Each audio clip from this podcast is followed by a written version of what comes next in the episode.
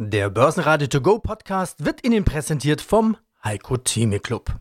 Werden Sie Mitglied im Heiko Theme Club. heiko-theme.de Börsenradio Network AG Marktbericht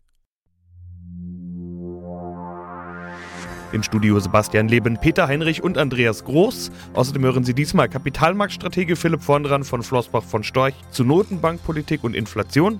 Anleihenexperte Hans-Jürgen Friedrich zum Thema Anleihen als Alternative, Fondsinitiator Florian Müller von Solid Fonds über Gold, Kapitalmarktstratege Heiko Böhmer von Shareholder Value im Börse Berlin for You Podcast, Clean Logistics CEO Dirk Grass über emissionsfreie Trucks. Und Cantourage CEO Philipp Schetter über das Geschäft mit Cannabis.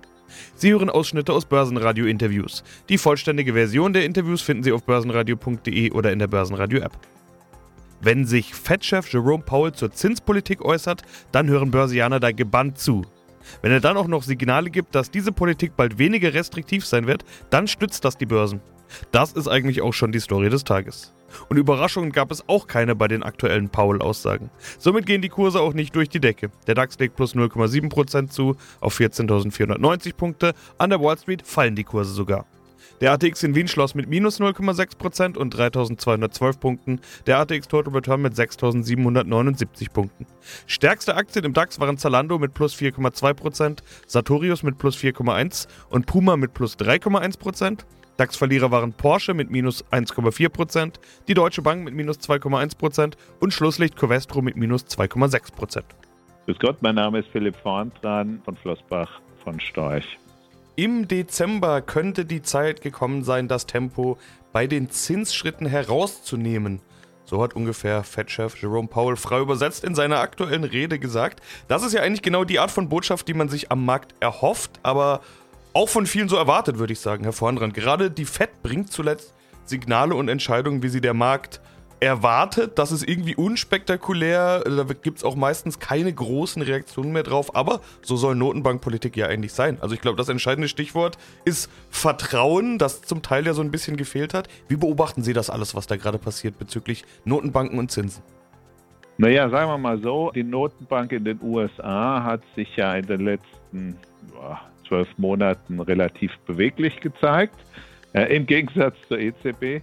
Äh, die der ganzen Geschichte doch stark hinterherhinkt. Und sie hat jetzt einen Punkt erreicht, wo sie sagt, okay, liebe Leute, jetzt lass uns doch erstmal schauen, wie sich das weiterentwickelt. Wir kommunizieren, dass durchaus noch der eine oder andere Zinsschritt notwendig sein könnte, wenn sich die Inflation nicht beruhigt. Aber die Alarmsituation, diese gigantischen Schritte, die werden wir in den nächsten Monaten wohl so nicht planen.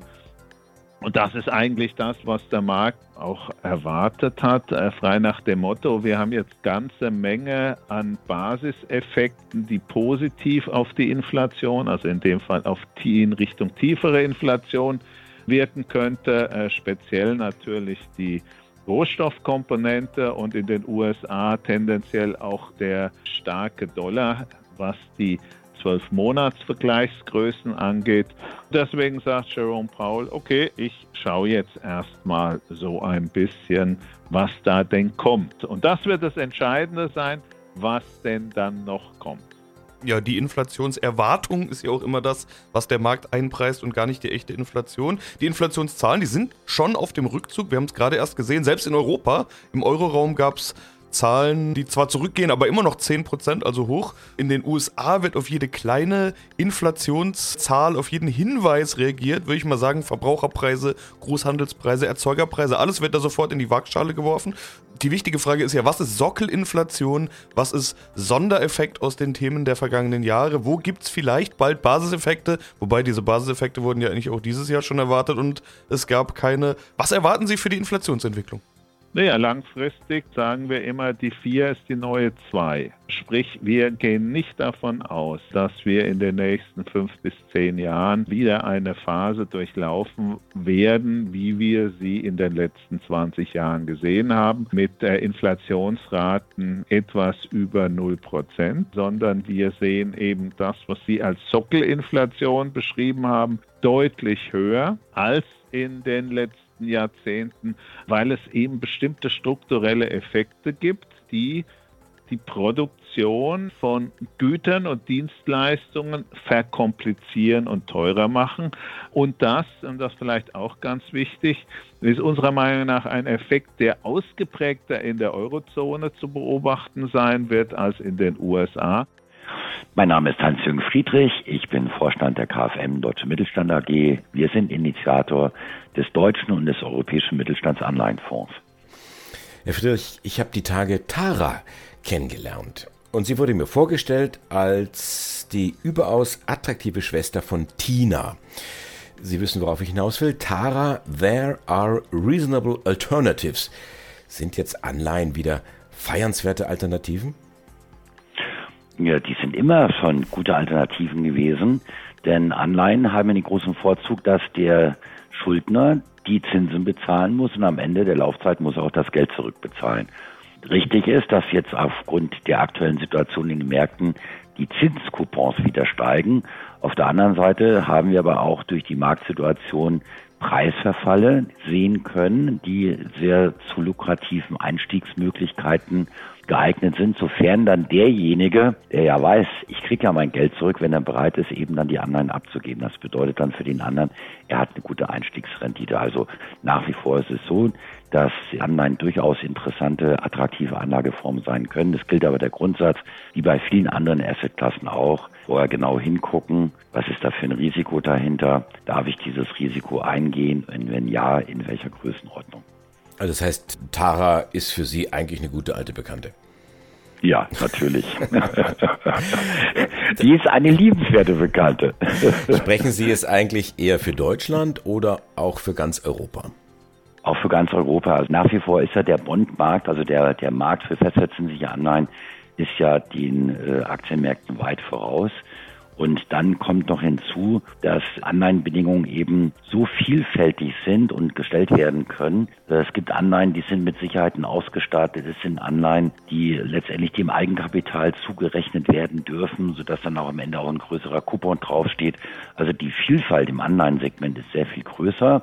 Viele kennen halt nur die großen Anleihen von Industrieunternehmen. Da sage ich immer, ist die Luft ein bisschen dünne. Wenn man sich die Coupons anguckt, dann gehen wir lieber in die zweite und dritte Reihe. Das machen wir für den deutschen europäischen Mittelstandsanleihenfonds.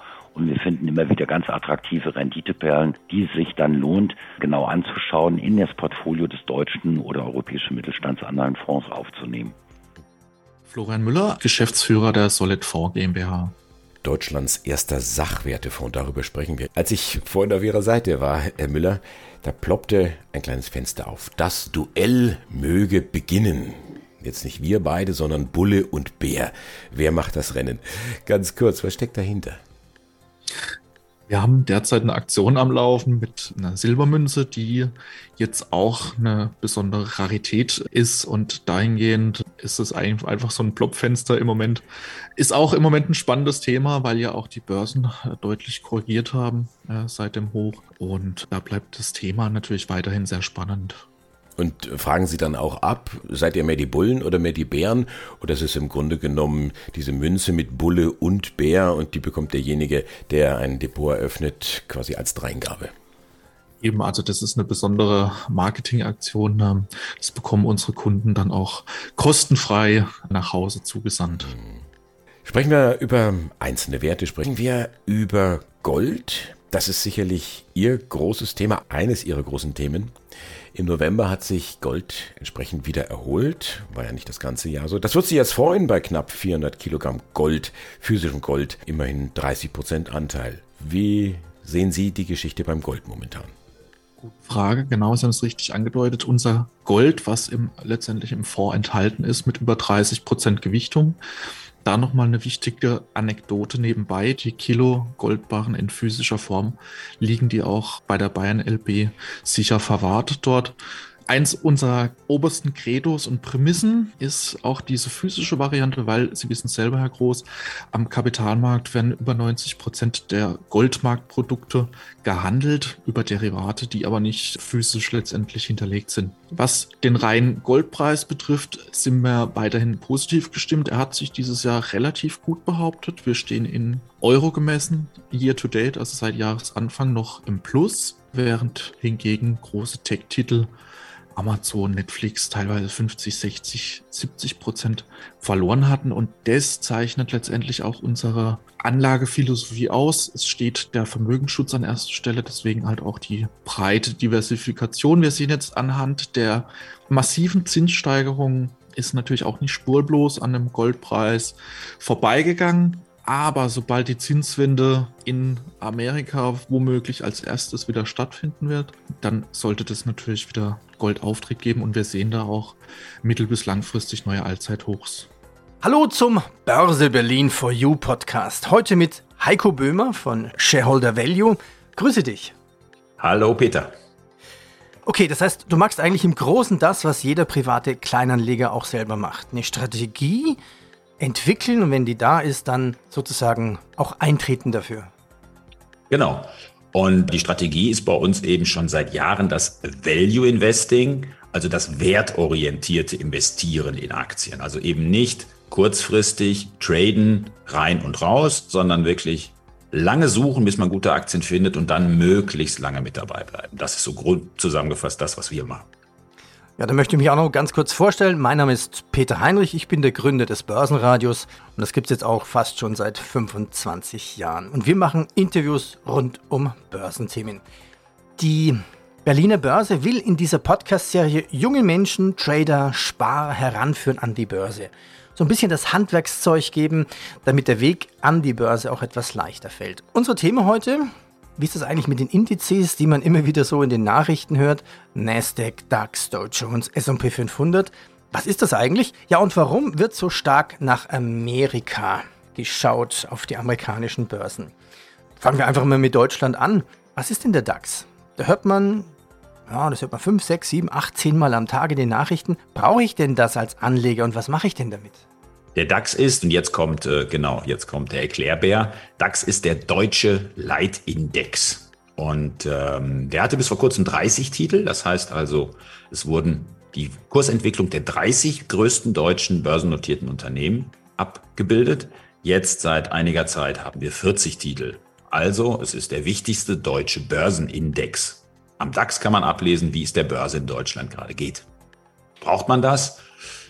Ja, ja das, wenn man äh, breit gestreut in den deutschen Markt investieren möchte, ist der DAX natürlich die erste Adresse. Keine Frage. Ja, also das, das wäre so, so meine Frage. Wie kommt eigentlich ein Aktienpreis, ein Aktienkurs, eine Aktie zustande? Also A wie Allianz oder Z wie Zalando sind ja im DAX. Oder wie beeinflusst denn dann dieser Kurs von zum Beispiel BMW, ist auch im DAX, oder BSF den Index DAX?